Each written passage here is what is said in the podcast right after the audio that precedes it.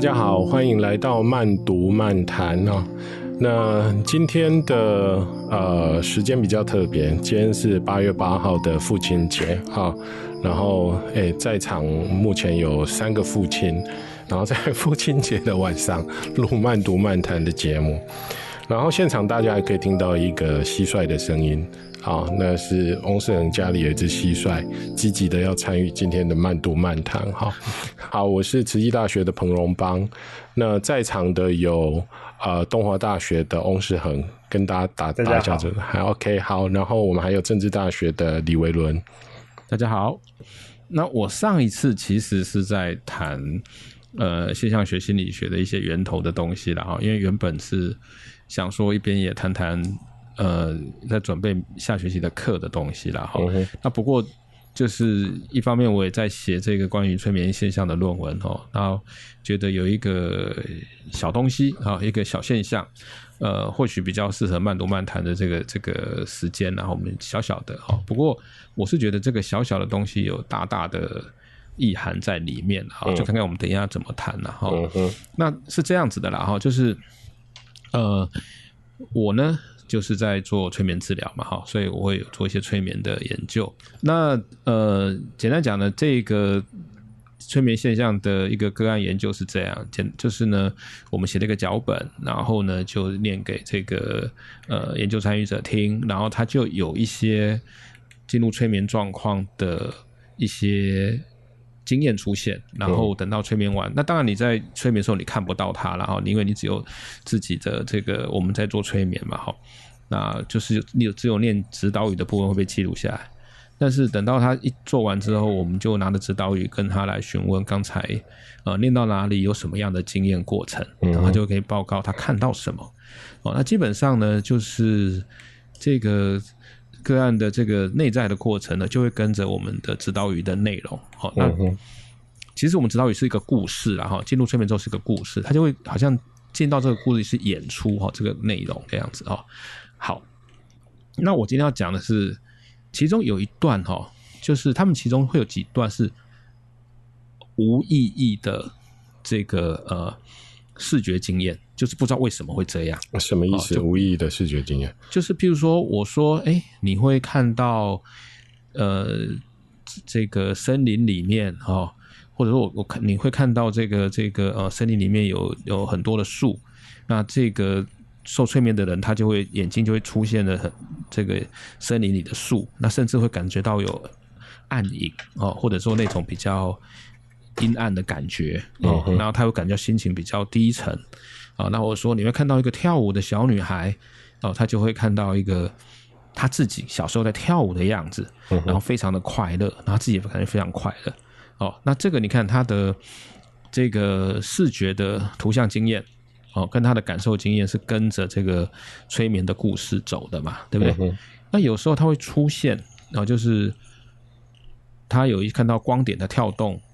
不知道是为什么有这个几何图形哦，或者眼睛前很亮很亮的状况，就是好像还来不及说那是什么意思这样子。嗯，好，就跟你催眠，嗯嗯，所以就是说，你你说他的一些身体的经验、图像的经验，其实是跟自导语有关，但是在这个过程里面会出现一些东西是跟这些看起来没有关系的。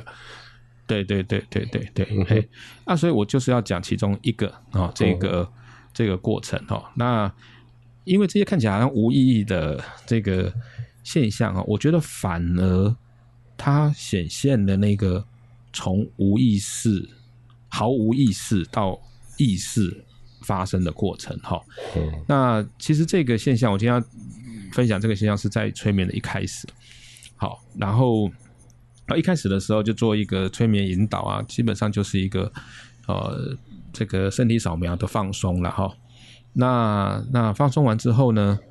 就跟他讲说，我接下来要给你讲一个故事，好，然后那故事基本上就是我跟个案一起写的啦，所以他知道是什么样的故事。不过这个时候那个个案就报告说，哈，他说他听到这件事情的，先知道说接下来接下来要讲一个故事的时候，他就有点期待又害怕，好像要听一个陌生的故事的感觉。哦，一方面他有这个经验。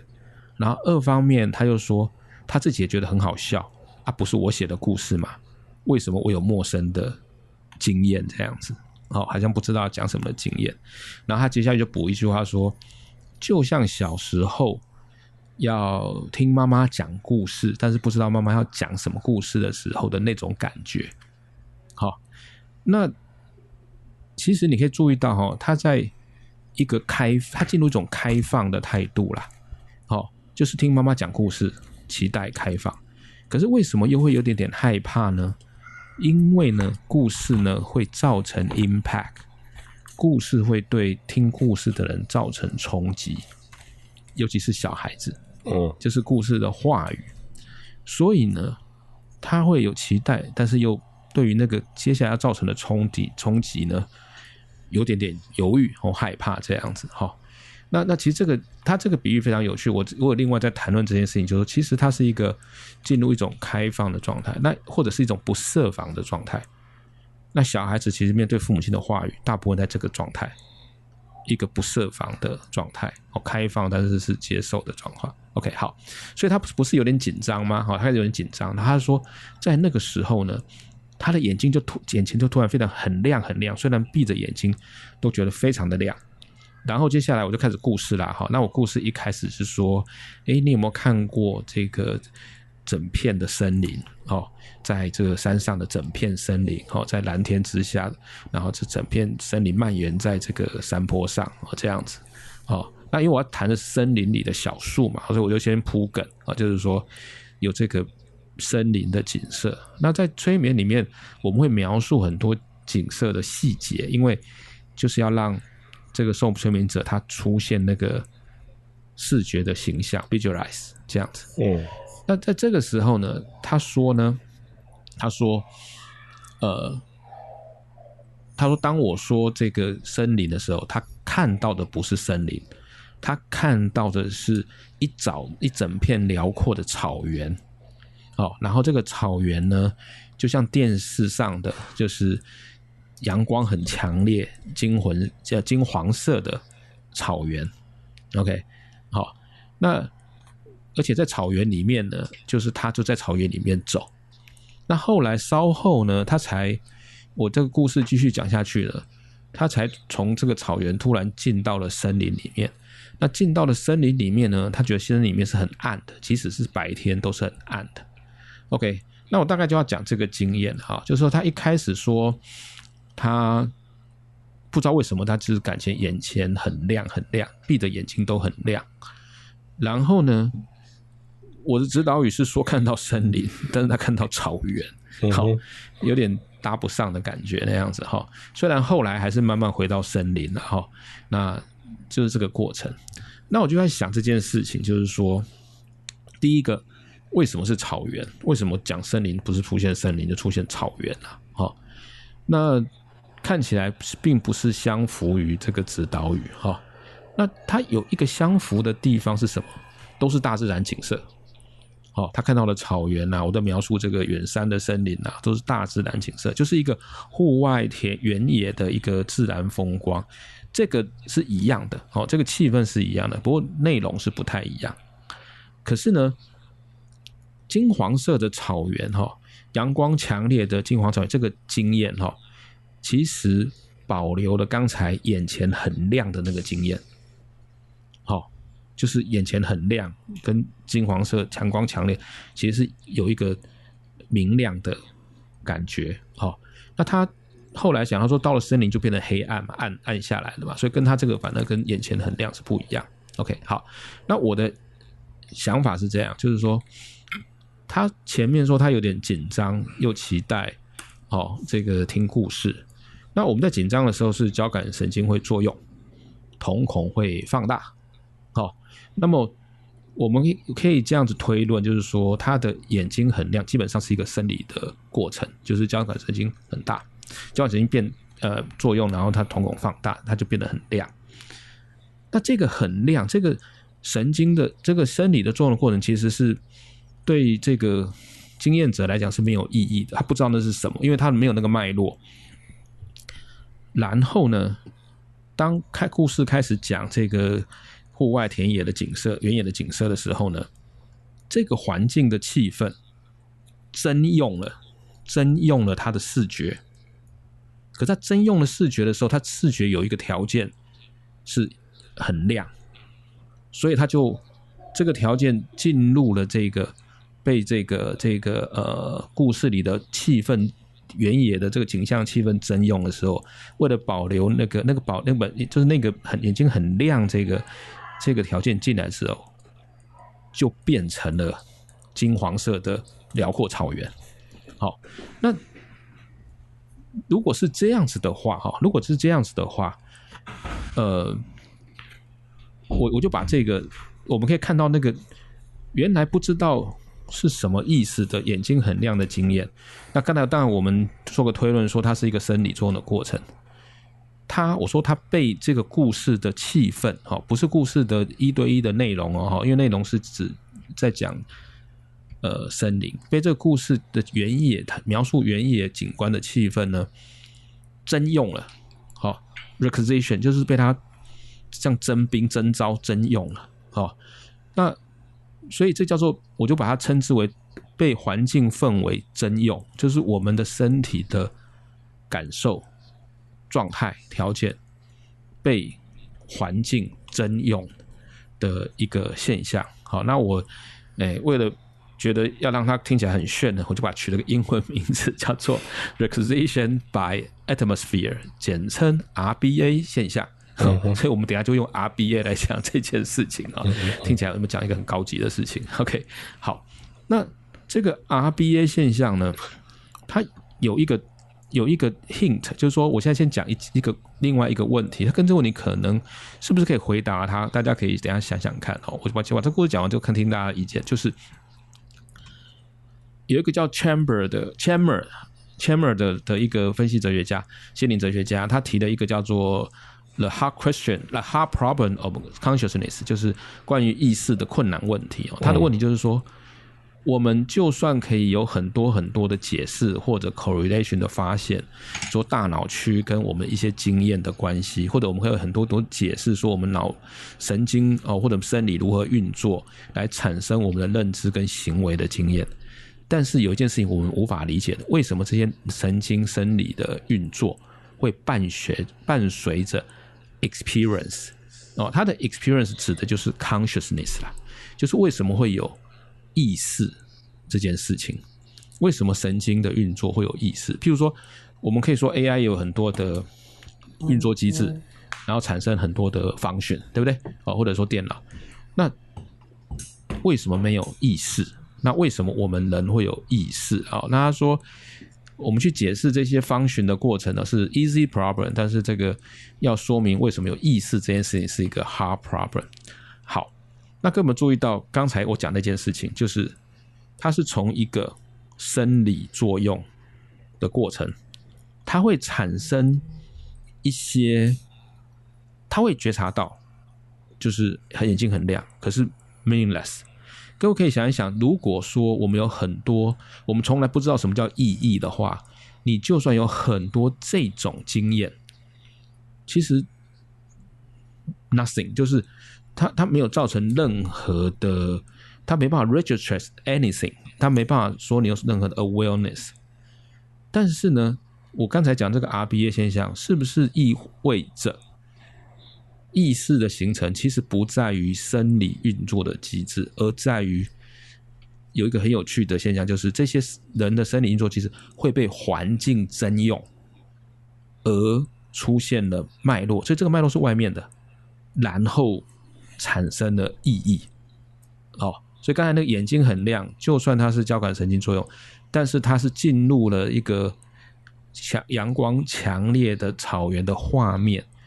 被这个东西征用了，然后出现这样子的经验啊，所以这个是这是我哎，就是觉得这个 RBA 现象还蛮有趣的一件事情。嘿，嗯，可是我觉得哈，可能如果说一下子跳到这边，可能对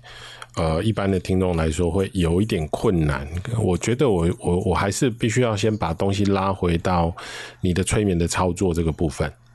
好不好？好，就是因为你刚刚有提到，就是指导语实际上涉及到故事好，对。然后那个故事是，你要不要简单的说一下，就是那一个催眠的故事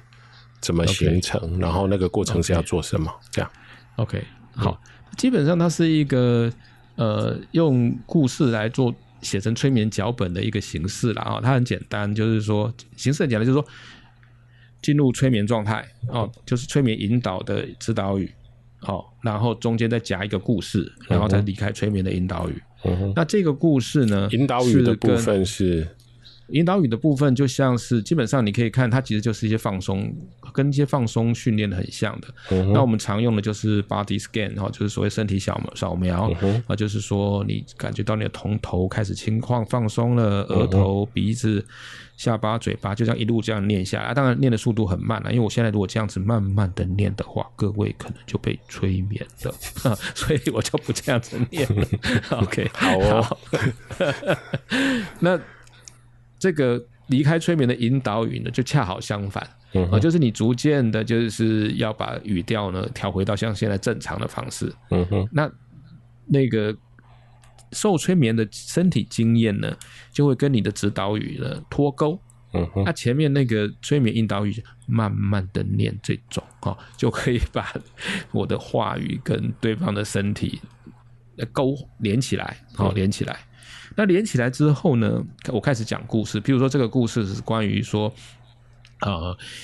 有一棵小树长在森林里面，可是呢，它运气不好，它的种子掉到地上的时候，下面刚好有个大石头，所以呢，它的根没办法扎得很深。然后这个故事故事的来源呢？嗯、故事的来源呢？故事的来源哈是就是跟这个受催眠者一起讨论的啦。嗯哼，实际上这个小树这个主角是他他提议的哦。那这个受催眠者他本身是一个年轻人，但是他有一个先天性的疾病，嗯哼，所以他身体不太好。嗯、那那在想说，接下来他要诶、欸、去好好休养他的身体呢，还是说像一般年轻人应该要去发展他们自己的生涯？嗯哼。那所以就写了这个小树的故事，然后就是说这个小树呢也是一样长得不太好。那么那这个小树从这个长得不太好的状态呢，如何变成哦？解决方案就是如何诶，他就有一个机缘呢，被移植到一个空地去自己长。但是反而它可以扎根，然后得到足够的阳光、空气、雨水，还有其他的小动物的作作伴啊，然后变成一棵很健康的树啊，或者说是就是很快乐的树了哈。这故事就是这样。那这故事当然相应这个受催眠者的一些状态，但是它是以故事来讲，不是讲他自己。嗯哼。好，那因为这样子的话，那个故事嘛，所以他要转那个呃故事的。后面的这个出路的时候，嗯，就比较简单了哈。因为如果讲个人真实的状况，可能那个人会想说啊，不可能，不可能。可是我讲故事嘛，好，那这个故小树的故事一讲呢，这个有相应的这个有一些先天疾病的这个年轻人就会很有感觉，因为啊，跟我一样，对不对？哦，所以其实这个故事的设计是这样。嗯，所以我刚才才会谈说，为了要讲这个小树，所以我会讲。森林，但是在他经验里去出现的草原这样子，嗯，所以我在听的时候就会觉得有点像说，哎，好，好像有点像我们在看电影的时候，一开始不是都会有那种片头，对不对？对。然后你在电影院里面黑暗的地方，然后有一个片头把你带到某一个电影的故事里。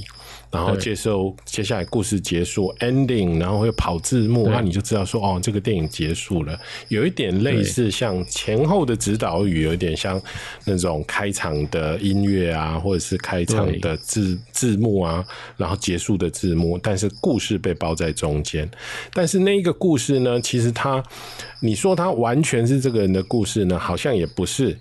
可是也不是完全跟他不相关的故事。对，好，然后呃，你你你在这一个催眠的过程里头，其实是让它变成很能那个，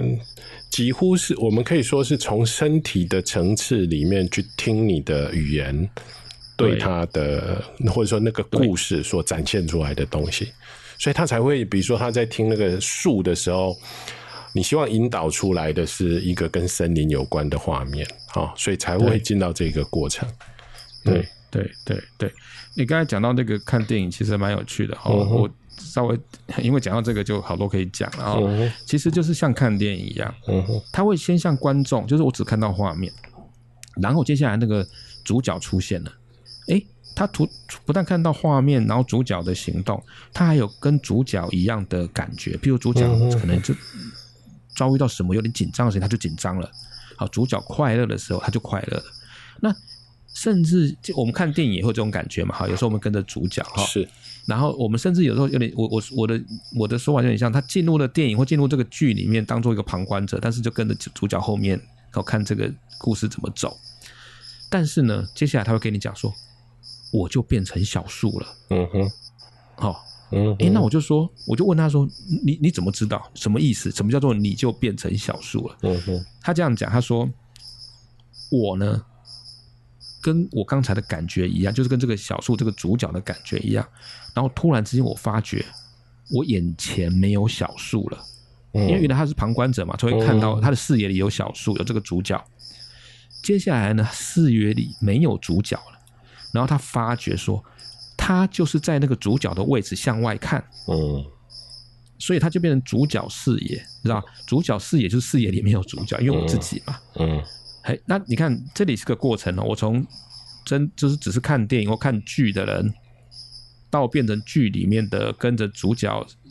的旁观者，有点像这个华生吧，跟这个福尔摩斯。后来我就变主角，他有一个渐进的一个一个一个过程。好，那嘿，你比李安厉害多了哈！李安现在要用 一百二十帧才有办法创造出那种亲临现场的经验。然后听你这样描述，你做催眠，你不用门开机哦，可以自己看个电影，对不对？哈，对啊。之前不是，呃，最早的那个版本的那个《魔鬼走动员》（Total Recall），嗯嗯嗯，就是说，哎，因为你。没办法花钱去火星旅行，太贵了，我们就帮你植入一个记忆，就好像你去过火星一样。你还可以自己选伴侣哦，是这个自己去旅伴可以自己选哦。哦，对，其实有点像像 像那个样子的状况，就是你会在他的经验里产生一个宛若真实的经验。好，那这个宛若真实就是什么意思？非常简单，有那样子的感受性经验，身体感的。然后有那样子的图像画面经验，bingo，它就变成了一个好像是真的的经验。嗯，嘿，它好像是真的。那这个好像是真的的经验跟真的经验之间的关系是什么？你知道它是好像是真的，但是因为它跟真的很，就是跟那个质感呐，哈，跟这个经验很像，说它就会粘在一起。啊，比如刚才讲到那个小树的故事，前面是一样是虚弱的小树嘛，那就连跟你的经验连在一起嘛。但是后面那个是他没有的经验，就是小树后来变得很活泼、很快乐、很开朗，他还没有这个经验，但是这个经验会跟着这个就连上去喽。好，那其实就会改变他自己在现实上那种因为身体的一种比较虚弱产生的限制的一个状态，就。被粘出了一粘上了一个新的可能性进去的这样子，嘿，嗯哼，好，那这个粘哈，其实我就刚才讲那个 RBA 现象哈，那为什么我今天想讲这个？因为除了是我自己在催眠里发现这个小东西以外，催眠的这个现象的分析里面，哎，其实跟昨天呃上次呃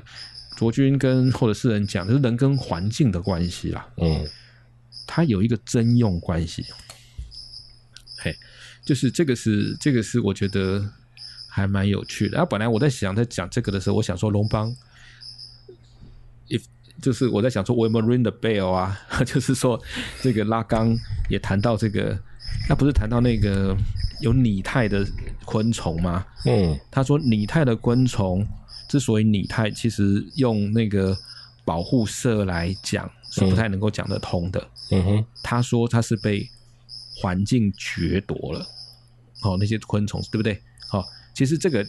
我我刚才讲这个 RBA，其实其实应该就是类似的的一个一个一个一个现象了，只是我是在意这个催眠的意识，而且看到它是在一个生理经验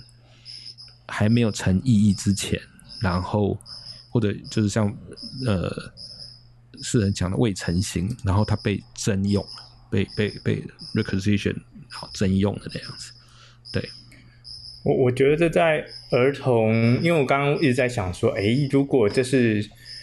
这是一个嗯，我们可以运作现象，然后他在最早的时候的状态会是什么？嗯、那儿童应该呃有两种状况哦，一种是 bedtime story，对对啊，对，然后、嗯、对 bedtime story，然后小朋友意识有点模糊，然后呃我们跟他们讲故事，然后讲讲讲，然后他就睡着，对，嗯哼，然后梦里面会出现我们说话的。这个脉络就不要讲那种柜子里面有鬼啊，床底下有鬼这种。对对对对对对，那 这这是第一种。然后第二种是说，就是那种环境征用。其实我觉得环境吼，它是一种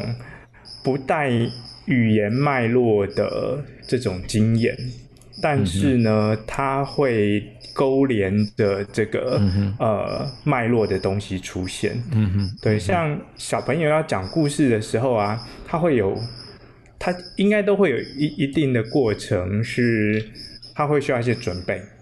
对，嗯、比如说像我们家那个那个妹妹嘛，她如果说要、嗯、呃要我念故事书给她听的时候，她会拿故事书在那边等。对，然后等等我坐下来之后，然后它呢就会开始粘到我身上，然后就坐到我那个大腿的那个沟沟里面去，嗯、对，大腿那个跨坐那沟里面，嗯、然后就整个粘上来。父亲节，嗯、你继续讲。对对对，就就粘到粘到身上之后，好像那个呃，就是有点像乐高这样子卡对了之后呢，然后。才是可以开始讲的这个状态，嗯嗯、而那个讲的状态呢，就会是他从一刚开始呢，是在跟着我在看这个书。大家可以想象到的是，我在他的后面嘛，所以我跟他呢是一直一起在看那个故事书的那个图跟字。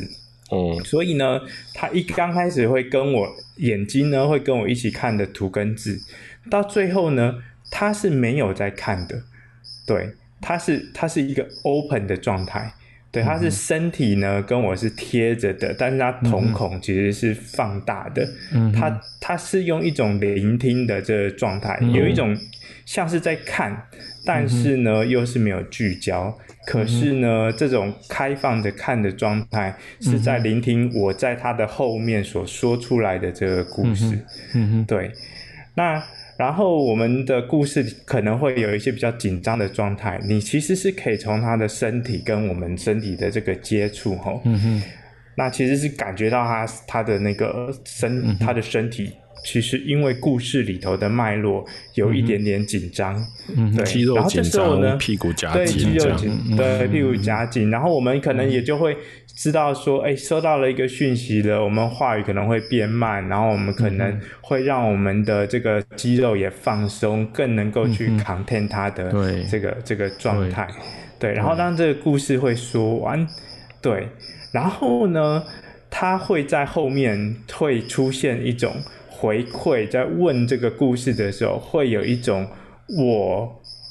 跟这个故事里头的这个主角，另外一个他者，这种主词不分的这种这种这种状况出现。对，这个应该会是这种小朋友他在听故事的时候都会有的这个状态。对，对，所以我觉得这个跟。跟刚刚维伦说的说的这个，其实应该是蛮一致的，就是对环境是一种一种被拿来使用，但是它是一种具有经验的基础性，但不具脉络性，可是又具有粘性跟勾连性的东西。那它当它透过某一种关系上面的缔结之后，它会被连出来，连成一种。新的这个脉络，而这脉络会勾连那种里面的身体里面的过去的经验，跟希望能够变成的这个经验。对，那这个这个经验应该是有一个有一个小时候的基础，可是我们我觉得我们可能也不能够说小时候的基础，它可能就是某一种意识的基础性。对，譬如说我刚才讲哈，你看你刚才讲说你讲听讲那个故事给你小朋友听的时候，其实我们说那个形态哦，就就像一个受催眠者，他已经大人的嗯，他在接受指导语的时候的状态嘛，对不对？只是我们不会把它抱到身上讲而已啦。可是那个意思差不多，就是对对对，而且对对，嗯，就是其实它是一个，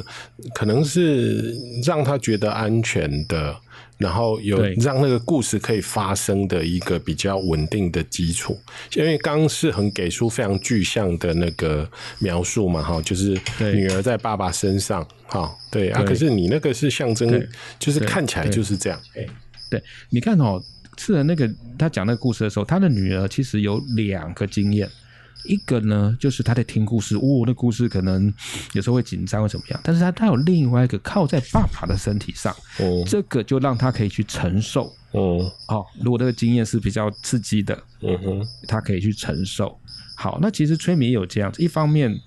啊，有些催眠，比如说你会进入过去一些比较不好的经验，但是呢，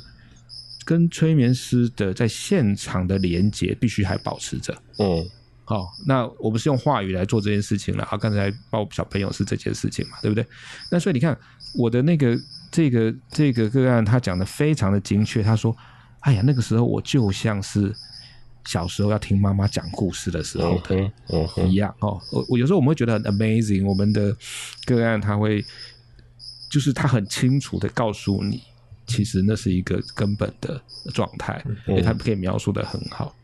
嘿，对。我我也贡献一下爸爸节嘛哈，贡献一下刚才听世人在讲这个给小朋友讲故事的经验。嗯，好，那以前小时候，哎，我不是我小时候，就是我的小朋友小时候，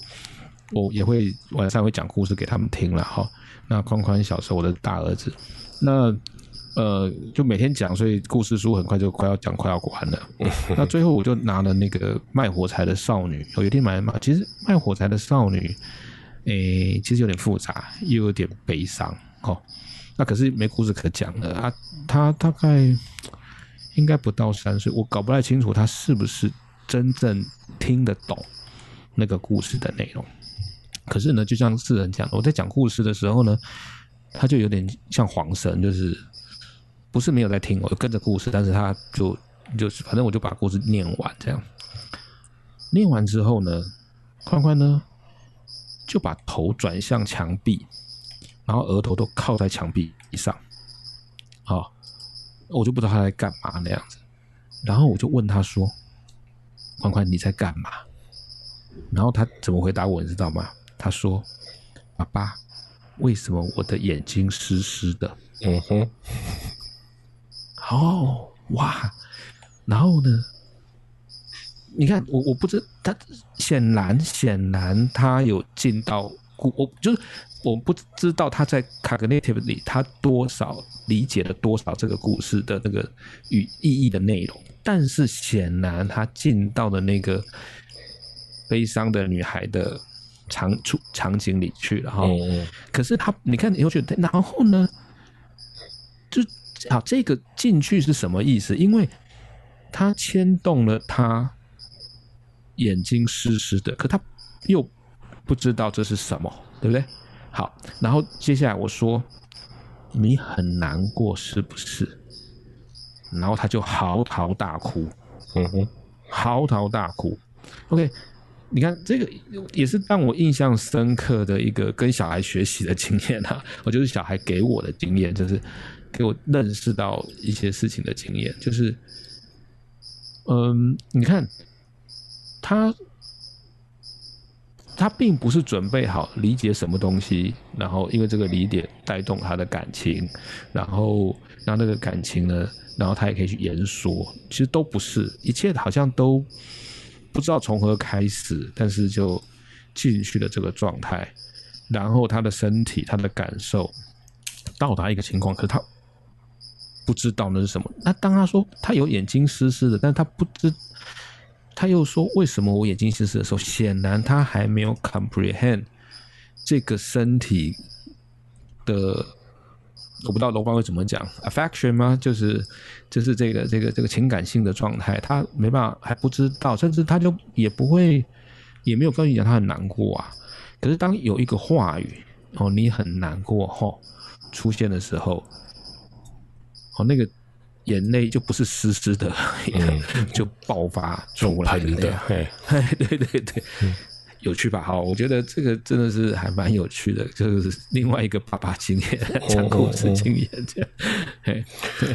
刚刚那个部分听起来，就是我们刚呃一开始有提到的是电影的经验，对不对？我为了要理解那个指导语故事跟指导语中间的那个结构的关系，然后是很贡献了一个父亲的经验进来，我觉得那个部分就把就是说故事展开的环境的向度，那个环境其实包括跟父亲的。那种比较安全的，在父亲的腿窝里面听故事的身体的那样子的一个情况，在那种状况底下，故事随之展开嘛，哈。呃，我这个人大概是比较皮啦，可是因为我在想到其实是另外一种经验，就是，呃，我们以前小时候参加呃救国团活动或者是其他营队活动的时候，也都有说鬼故事的经验。嗯哼，对不对？然后最会说鬼故事的人，基本上是最会利用环境线索的人。对，嗯哼，好，然后他是把那个环境线索编织到他的故事里头，然后那个 讲完之后，晚上都不要上厕所，那故事就变真的，你知道吗？就是本来你没有讲之前，那个周遭的环境感觉上没有这么恐怖，可是，在那种。就是大家都聚精会神的，因为那时候那通通常都是累了一天，然后晚上就大家坐在一起，然后其实周遭的知觉线索也变少，因为我们可能就是比如说开个灯啊。然后，如果更以更久以前是有萤火的，就是在萤火旁边说这样子的故事的时候，其实你就会发现说，那个是接近催眠，对吧？就是很聚精会神的在聆听一个人的语言给出来的世界的那样子的一个经验。对，对，然后重点是那个效果，然后就是 就像维伦讲完的，就是那个鬼故事讲完之后，晚上上厕所都要排队。好，因为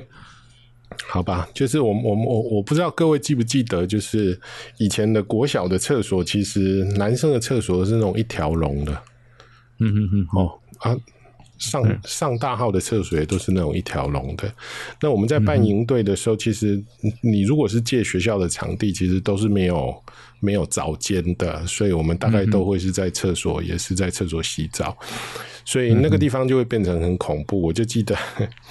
我我真的已经忘记这个是我们讲的还是谁讲的鬼故事里面的经验，就是说啊，这个地方就是他曾经就是最可怕，就是那厕所死过人，然后你要从那边经过的时候，那个厕所上面就会浮出一个头，有没有？所有的人其实都没有看到，可是他在那种那种那种被语言强化的经验里头，其实仿佛都经历到那一个东西。嗯哼嗯哼，对，那所以听起来催眠，催眠实际上在动用的是这种，呃，我们刚刚已经看到，就是它其实有一个关系的基底，对不对？对。然后可是中间有一个故事的力量，对。好，然后那个故事又不是，就是那种故事不是那种全然与我无关的，而是它是一个设计过的故事。对，好，对，对。这里面其实我后来就说，呃，也刚才那个是呢讲到一个词嘛，就是黏着嘛，嗯、就是说，嗯、呃，我让我的指导语，就是说催眠者让他的说话跟这个受催眠者的身体感粘起来，好、哦，所以我说看到什么就看到什么，好、嗯，然后呢，而且这个看到呢可以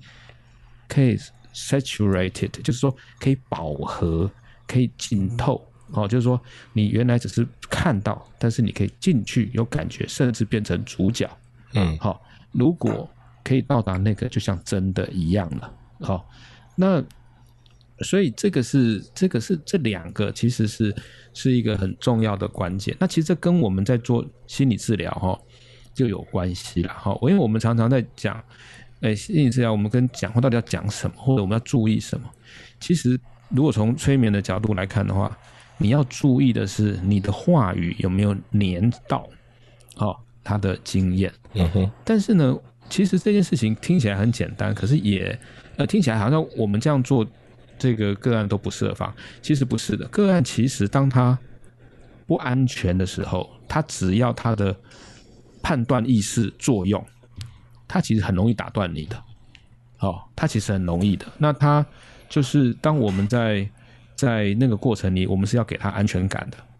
哦，让他觉得这是可靠的，哦，那可信赖的。那这个用这个方式来给予经验，甚至改变，哦，就改变他的他的一个一个一个一个一个状态呢，这就就是就才会达成这样子。嗯，哎，我觉得刚刚讲到一个催眠一个很重要的这个方法论，一个是说，呃，就是我们传统催眠总会想要。可能有一些，可能一些新手啦，会想说，哎，我们怎么利用一些指导语，要把个案带到哪里去？对，可是从我们刚刚的讨论来说，我们其实不是要谈说我们的话语里头，催眠的引导语来里头，要把个案带到某一个我们可能要身历其境的地方。可能我们方法不是在这里，我们的目的其实是要找到一个可以跟他共处的环境，然后那种环境其实是一个基底，一种经验脉络的这种基础，对。然后其实也跟就是可能第一期讲的那个 situated 这个其实是一致的，就是说我们我们我们所提供的这种。脉络呃，经验的这个这个讯息，其实是一种个案，它本身在里头的。然后呢，他可能没有说过，但是呢，他又具有一些呃一些我们能够提供的这种语言的那种很能够呼唤出的很大共鸣性的这种这种经验。而这个经验作为一个基础之后呢，我们好像在催眠里头会形成一种共同经验的原点，然后这个原点反而是最重要的，而不是说我们要把它带到哪里去。对，就像你刚刚所说的，就是我们虽然说催眠引导语是森林，但是个案他说的是这个草原，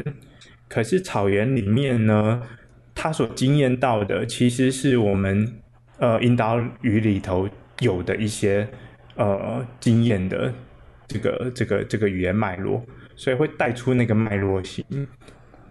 对，对，其实其实虽然我们要带他去森林，可是其实个案他接到的是我们所形成的基底，而运用了那个基底去走到了他心里面的那个草原。对，其实这里哈就有个自由度哈，就是说。那个相应哈，那个呃，受催眠者的经验涌起来相应这个指导语，它其实不是一对一的对应，它有它的自由度。譬如说，我们刚才那个经验就是，诶，他处于一个眼前很亮的状态，这个就参与了，好，这个他经验涌起来相应的这个过程。然后我那个，因为那个这次这个这一个啊。这个操作是，他是我的一个学生嘛，哈，那那个故事里的转折其实是这样，就是这个长得不太好的小树呢，碰到了一个园艺学家在森林里面，然后他知道这个小树长不好，所以他把小树挖起来，把它移植到旁边比较好的地点。那当然这件事情就让小树很紧张了，哈。但是当然这个挖挖过去，它就会长得比较好嘛。那故事是这样嘛。嗯。然后那个。那个 那个这个受催眠这个这个这这是我学生嘛，他就说哦，老师，就是你在讲那个那个园艺学家的时候，我很紧张很紧张，然后呢，我就看到那个园艺学家一抬头，哦，我就看到老师的脸，就是，那你看这个当然也有一个。相符的，就是说，做一个老师，我们在协助学生来成长哈，然后来克服他的，甚至那件那整件事情，比如说包括呃，知道呃他有这样子一个状况，那我们也协商协议说用这个方式来试试看，给他一个经验，就是这个过程嘛哈。那所以呢，你看那个有个自由度，虽然没有写在里面，但是他自己的跟周遭环境，跟他的或者他生活中的人事物呢。会参与进来，那懂吧？这就跟梦啊，对不对？我其实一直在想的是这个就是我还没有拉到拉杆，我是想到弗洛伊德。对对，嗯嗯，你看我我我我觉得我们刚才所说的，比如说刚才是，其实我们已经在谈那个梦的机制跟那个机制的环节形式条件，有没有？好。其实是有有这样子的一个一个一个一个一个状况。我如果补充啊，其实你刚刚在讲这个过程的时候，我想到的是弗洛伊德在梦的解析里面，其实有一个非常著名的段落，就是那个著名的段落很关键的一句话，就是“爸爸，你没有看到我正烧着吗？”啊、哦，那这个小、嗯、小故事涉及的是什么？就是呃，一个有一个嘿，今天真的是父亲节呢，什么故事都跟父亲有关，好吧？嗯，父亲节的心理治疗故事，对，就是那个实际上是一个死了小孩的父亲啊，死了小孩的父亲哈、我如果没有记错的话。然后，呃，他他是他的小孩，其实他的遗体躺在那边，然后，然后他他有一个人在旁边，应该是、呃，就是在照看着他的小孩子的身体，因为那个时候其实没有灯，他们点蜡烛，好，然后后来应该是蜡烛倒了，然后那个火就那个烧到小孩子身上的布。好，然后那个父亲因为在旁边打盹，所以那个火光其实有映到他的眼帘里头啊。嗯，那映到他的眼帘里头，所以就那个环境的东西就进到他的梦里。好，嗯，然后呃，他的小孩在梦里面就跟他说：“爸爸，你没有看到我正烧着吗？”嗯，然后吓一跳，后来醒过来，然后发现说，哎，真的出现这样子的状况，然后去处理掉那个可怕的状况。好，嗯，可是，在梦的解析里面的讨论，我如果没有记错的话，这段时间就是就是他在谈的是这个梦怎么样作为一个 wish fulfillment。嗯哼，好，因为，哦，因为对那个父亲来说，就是小孩子是过世了嘛。嗯哼，对不对？嗯、那在那一个梦里头，小孩子是醒着，就是小孩子是还是活着的，活着的。好、嗯，而且在那个活着，就是只要他还在梦里头，那个小孩子就还是活着的。所以他有耽搁了一些时间，然后耽搁的那个时间实际上是什么？就是他他他他就是因为他在梦里面感受到的是他的小孩子还活着。好，然后真正真正那种从那种半梦半醒的状态进到真实的状态的时候，是真的他的小孩子烧起来，就是因为那个蜡烛倒下来烧起来，所以他那个部分是在谈那个就是这种环境的因素怎么样参与到那种梦作为一种。一种愿望的实现的这件事情，因为在那个梦里头，父亲是可以经验到小孩还活着的，即使是在梦里，即使是很短暂的一个刹那。对，在你刚才讲的这个呃梦的解析的故事里，那个发动的是父亲的 wish 嘛，哈，wish fulfillment。对，可是我们刚才讲的那个发动的是环境，因为。你看那个呃，不管是小树还是草原，是由指导语给出的环境氛围，嗯哼，在在作用的，好、哦，所以这个其实有点不太一样。但是你看里面的机制或者里面的那个呃条件的参与，哦，其实是很像的嘛，哈、哦，是一样的。那我还要再讲一件事情，就是说，几乎那个在换场景的时候，哈、哦，都要重新对焦，就是说。他会从比较宽，比如刚才是用，呃，先来到草原，再收缩到森林嘛，哈。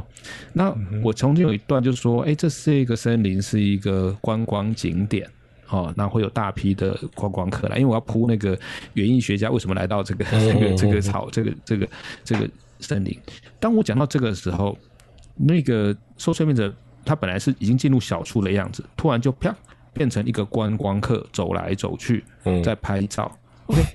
观光客走来走去拍照，这个这个在催眠指导语里面没有，可是它有一个叫做观，我催眠指导里面有跟这个相关是说，这是一个观光景点，有很多观光客。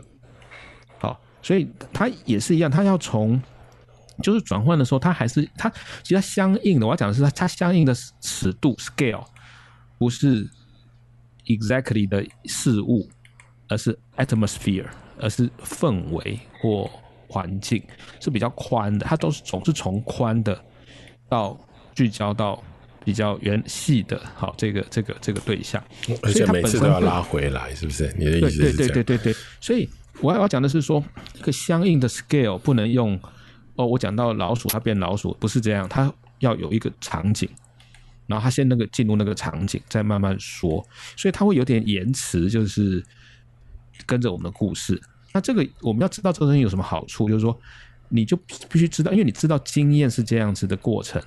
所以你在给出一个指导或者在说话的时候，你就可以知道你是要你你要你如何去贴着经验的过程说话。而不是用概念在说话，这样子听起来没有那么简单呢。哈，就是说，你说那个故事的构成是你跟你跟对方一起构成的，可是可是你在讲那个故事的过程里头，好像总是会冒出一些，就是你好像要随时应应的东西，把它拉回来。我这样没有听错吧？不，没有没有。可是问题，他在这些经验，我是不知道的。哎，我我当然知道，他有时候可能会有点点比较。顿或者有点点停下来，但是他真正这个都是到后来才才才讲给听，所以其实就是这这么多年来就是一直这样子做，慢慢慢慢慢去摸到说，哦，其实我们在讲话的时候，这个经验会是什么样子的。可是像那个什么观光客那个部分，应该是你现场弄出来的吧？不会是？我不知道，没有我我是说观光景点嘛，很多观光客来，对对对，他自己变成观光客，但是后来再讲到小树的时候，他又变回小树了。嗯哼，就是他会有有忘这个味，他会，嗯，他会突然间自己跑去玩一玩，就跑回来。语言 带的，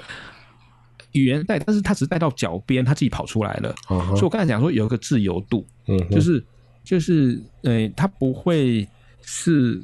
你你讲什么，他就什么，他他会有个自自由度。那你如果我我我的这个我还没有很确定，但是我现在有个印象是说，如果你的故事跟他贴得越近的话，他的自由度会小一点。但是如果你你的故事跟他的状况更比较远的话，他自己会跑出别的，甚至跑到最后他就离开你的你的你的话语。好，那也就是说，你不能你不就是催眠者没有那么大的。自由说你想讲什么，告诉他什么就变成什么，嗯、就是他，你还是要去理解这个人，好，所以为什么我们叫存在催眠？治疗你要理解这个人的存在状态，他可以参与进去的故事。对对对对对对对，嘿、嗯，所以这个是还就是这个过程哈，我我觉得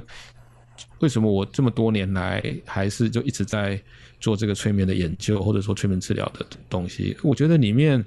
其实有很多的细微的现象，如果我们可以让我们的嗯、呃、眼睛仔细一点的话，看得到的话，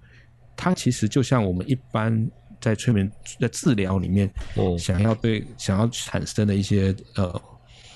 改变的经验等等，其实是呃其实是一样的形式啊，只是它好像很快，但它它 scale 我们抓不到这样子，嘿，对。嗯，而且我在听的时候，其实，呃，除了刚刚就是你在讲的时候，我想到那个梦的解析里面的那个梦哈，其实我另另外还有一个感觉是这样，就是说，嗯，对于比如说有一些人，他常常说他不记得梦啊，然后。那个他的生活就是很现实的，白天都晚上打过去就睡着哈。嗯，那可是对有一些人来说，那种即使是梦里面出现的东西，其实对他在日常的生活里头还是有影响的。那我以前做的那个千王的研究，这个就很很很是这样。比如说，他梦到亲人来托梦。你在现实的生活里面就很难不处理。那对我来说，就是那个看起来不是日常生活的现实的经验。好，当它有一个很清楚的形式结构，而且在日常生活里面被。被记得，或者是你说那种依附上来的时候，嗯、其实它就会迫使你在现实生活里面要有一些相应的处理。嗯、那如果说是以催眠的状况来说，呃，它听起来是以在一个安全的关系里头，嗯哼，然后共同经历了某个跟他贴近的故事。好，然后那个故事当然是相对于那种各种困难、乱七八糟的现实生活里头，其实它它会有一个力量，一种引导性的力量，是不是这样？对，刚才龙邦讲这一段哦，嗯，都可以放在他的那个催牵王研究里面。嗯，怎么说？对不对？嗯，没有，我跟你说，要工商广告一下。其实我这个催眠治疗的原始的理解的来源，就是台湾本土的这个宗教疗愈，嗯，就是龙邦做的这个千王研究。嗯，其实我的书、我的文章都都引龙邦的这个东西。嗯。其实你看，刚才龙邦讲，我今天比如说我梦到死去的亲人，然后讲什么听不懂，或者他要讲什么不知道，心里有牵挂，然后我们去找牵王，对不对？OK，你注意看，牵王用的，如果照我们刚才这样讲的话，千王用的形式跟他在做梦梦到的形式是同频道的，嗯哼，对不对？同频道的哦，所以呢，那个沟通就很快。那、啊、你要是把他的梦拿来用嘴巴要去解释它。嗯，那个是不同频道的。嗯嗯嗯，好，因为梦里面就是人家要做什么嘛，有什么话要跟你说，对不对？对对对。那刚才龙邦讲说共同参与，我们知道龙邦知道那个师姑，他变成那个亡魂附身的那个载体嘛，嗯，所以他就跟这个家人一起共同，嗯哼哼，经验了，比如说生离死别的瞬间，对不对？好。然后未尽的事宜就在这里再再演一遍，然后有时间来来道别了哈，或者厘清一些事情。那我那时候就注意到说，千王真正重点其实不在于说到底有没有亡灵这件事情，因为哎，或许也是重点了，可是我们没办法把它当重点，就就是我们很难学术研究没哎，我们学术研究也没办法。但是 in trance 这件事情，嗯，就是进入恍惚状态这件事情是。绝对是有的，嗯哼，好，这是绝对是有的。那我我常常在讲嘛，譬如说今天有一个呃小孩子过世的父亲，他来到我们治疗室，我们可能说啊，张先生啊，真的是哦很难过哦怎样子，对不对？可是到了千王的场景的时候，那个师姑碰到这个张先生，他叫的是爸爸，嗯、对不对？哦，他叫的是爸爸，完全不一样了。对不对？那个、那个、那个、那个整个的 transform，对不对？那个、那个他的这个张先生变成一个伤心的爸爸，马上就毫无阻拦的就出现了。嗯，对。好，那那所以那时候就注意到说，其实在，在那那时候我就在想说，呃，从龙邦他的田野，然后他所记录的，他写下来这些东西，就是说这个 transformation。或者这个 in trance 它是怎么发生的？所以我们为什么从这个本土心理疗愈跑出催眠呢？嗯，其实就是跟这个有关系啦。对对，嗯。然后那个仿佛真的是，其实是非常重要的。那个仿佛真的是非常重要，嗯，因为其实我们在很多的那种，比如说他经历了很大的创伤，很大的。悲剧，或者是有一些事情，就像有有人突然过世中断之后，嗯，然后你你后来如果提供了某一个可能的形式，好，然后让那个断点可以再往后延伸，像魏晋的事宜，其实就是这样嘛，哈，就是让那个断点变成是真的，变成是啊，我终于可以跟过世的什么人说话，把这件事情就是。搞定，然后我的难过其实好像也有了去处，这样。嗯哼哼哼哼哼哼哼。所以你看，现实或者说真正重要的的的东西，哈，嗯，就是我们活着真正重要的层次，在这些亲王也好，催眠也好，或我们刚才讲的这些经验也好，或者听故事的经验也好，好、嗯，或者是精神分析谈的这个做梦的这个也好，其实我们注意到。What's really mattered？哦，这个这个东西哦，不是我们原来想的说，呃，empirical validated 的 evidence。嗯，什么意思？比如说，呃啊，疫苗哪一个比较准啊？而比较疫苗有没有效，我们就要很多的这个数据。可是人们要不要打疫苗？哦，对不对？选哪个疫苗，那是透过想象。嗯哼，嗯哼，然后它其实不是跟着。你的数据在走这样子，对，对，就是这样子。嗯哼，对，嗯，好，那个世恒有什么有什么要补充的吗？呃，目前没有，呃，可能就是以后看我们下一集有有没有机会，就是以后再继续啦。因为我觉得我目前在谈的是，呃，就是环境的这个征友嘛。嗯哼，对，那创伤状态哦会不一样，就是妄想、嗯、这种被害的、嗯、这种迫害的这种东西，它其实这种环境的这种转换哦。它会有点像是，就是上次有谈到那种恐惧的递进，我们进入到这种空间性，当这种空间性被改变了以后，我进入了一种恐惧的状态，或者说是被迫害的过去经验，它会被唤回。对，不过我觉得这可能就是呃有点相近，但是可是我们可以延伸的，可能就我们接下来再说。同意，同意，嗯。对啊，那个是重要的重要的东西。然后听起来就是催眠这个部分，我我我觉得我们常常在谈环境的时候，呃，可能没有没有把治疗里面的我们自己作为一个治疗师放进来啊。可是今天听起来，就是这个部分它是非常重要的，就它提其实是提供了某一个安全的基底，然后让一些想象的，然后呃。就是事后对他来说，他是如同像真实这样经验的东西，可以在一个比较安全的基础上面展开。我觉得最起码听起来这个部分是我们在那个催眠催眠活动啊、呃、里头很重要的一个构成。嘿，不要不要忘了，我们是从伦理疗愈下手的，嗯、就是伦理性。我、嗯、刚才讲到那个龙邦在。讨论就说到那个治疗者在现场，那个提供的东西就是一个原初伦理，嗯哼，就像一个小孩可以在爸爸身上感到一种稳定，嗯，好、哦、支持的那样子的一种呃原初的连接。然后像那个刚世恒提到的那个 paranoia 的部分，它就是真的是一个人了。对对对对，没错。嗯，所以你怎么样？治疗师如何能够在这个时候也能够抵达？那当然不是容易的事情了哈。嗯、抵达那个那个给予那个状态，那就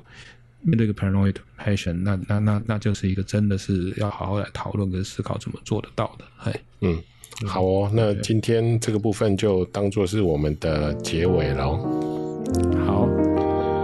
好，那祝在场包括我自己爸爸节快乐，还有其他 听众里面的大家也爸爸节快乐。好啦，那今天的节目就到这边。好，晚安。OK，拜拜，拜拜，拜拜。